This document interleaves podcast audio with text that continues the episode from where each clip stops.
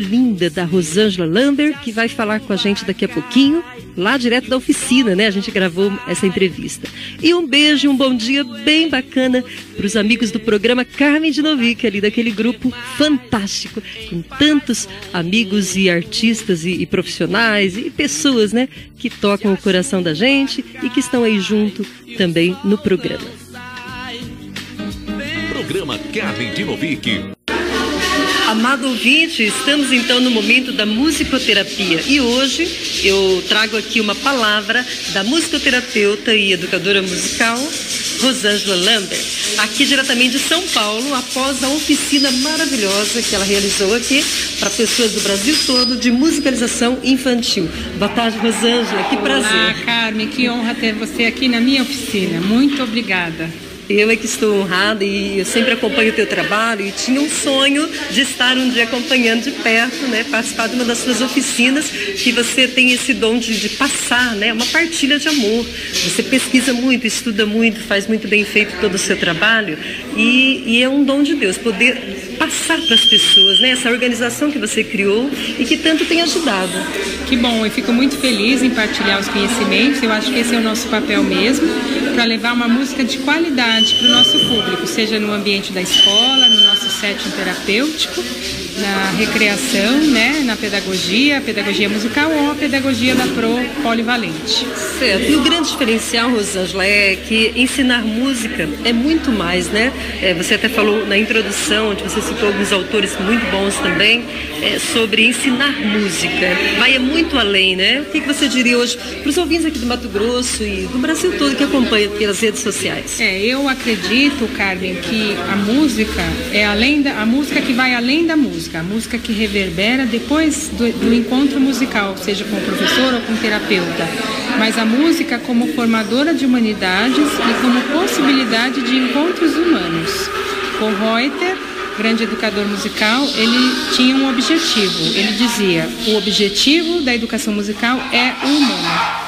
Então a gente trabalha sim com a linguagem musical, com os elementos da música, como uma gramática, mas é a música que reverbera no ser humano, que é para a vida, né? Um ser mais crítico, mais sensível, mais reflexivo, é, empático, né? Então são habilidades que são válidas para a vida toda. É, eu tive um professor, né, que falava assim que a música está acima do som, né?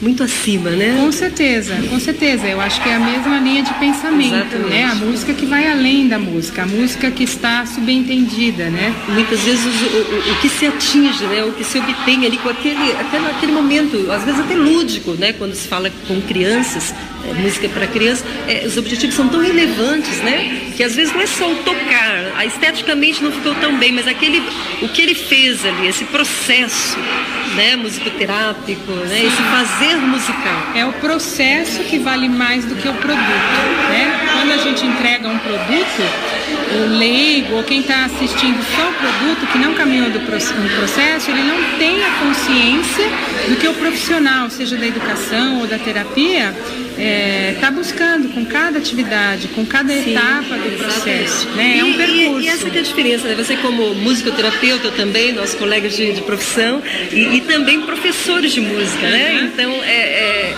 é, diferente, né? A gente tem esse olhar, assim, porque você está lidando com o ser humano, informação, e você passa muito isso, né? Nas suas oficinas, você está ensinando, mas ao mesmo tempo sempre é, preservando essa essência. Né? Exatamente, eu acho que é a identidade e a música, como na verdade ela é um pretexto, ela é meio e não é fim.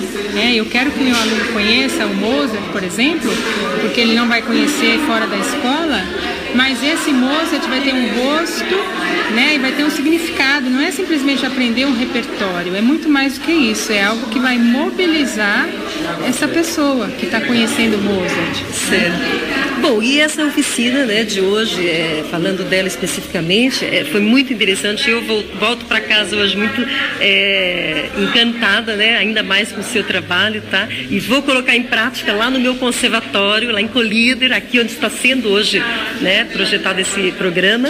E a gente vai enriquecer também o trabalho aqui em Mato Grosso com as suas orientações, tá? Agradeço muito foi muito enriquecedor para nós todos. Eu que agradeço, foi uma honra e eu também aprendo muito com as oficinas, né? Porque a gente lida com os pares, somos todos profissionais e uma vez professor, sempre estudante. Né? e eu, eu amplio essa frase para outras profissões também, né? Se eu sou musicoterapeuta, se eu sou psicoterapeuta, não há saber que se esgote. Né? A gente tem sempre que buscar novos conhecimentos. São inúmeras possibilidades, é, né? E ampliar é. nosso olhar sempre. Está bom, muito obrigada, Rosângela. Tá? Muito obrigada. Pela oficina agradeço. e também por nos conceder essa, essa entrevista para o programa. Muito tá obrigada, tá foi uma grande honra e alegria para mim. Imagina, eu que agradeço. Esse foi o Momento da Musicoterapia, programa Carmen de Novick. Que a música tem poderes extraordinários e que, muito mais que relaxar, ela pode trazer inúmeros benefícios para a sua saúde? No ar, Musicoterapia, agora na Aliança. Muito bem, depois desse momento fantástico né, e precioso, é, eu quero mandar agora um, um, essa música, né? É, agradecer também, primeiramente, a Rosângela por essa participação, concedeu lá naquele ambiente da oficina é, essa conversa que foi muito preciosa, né? Gente, ela falou ali, olha, realmente, a música com possibilidade, como possibilidade de encontros humanos, para sermos mais críticos e mais sensíveis. Lindo demais, não? Muito bem.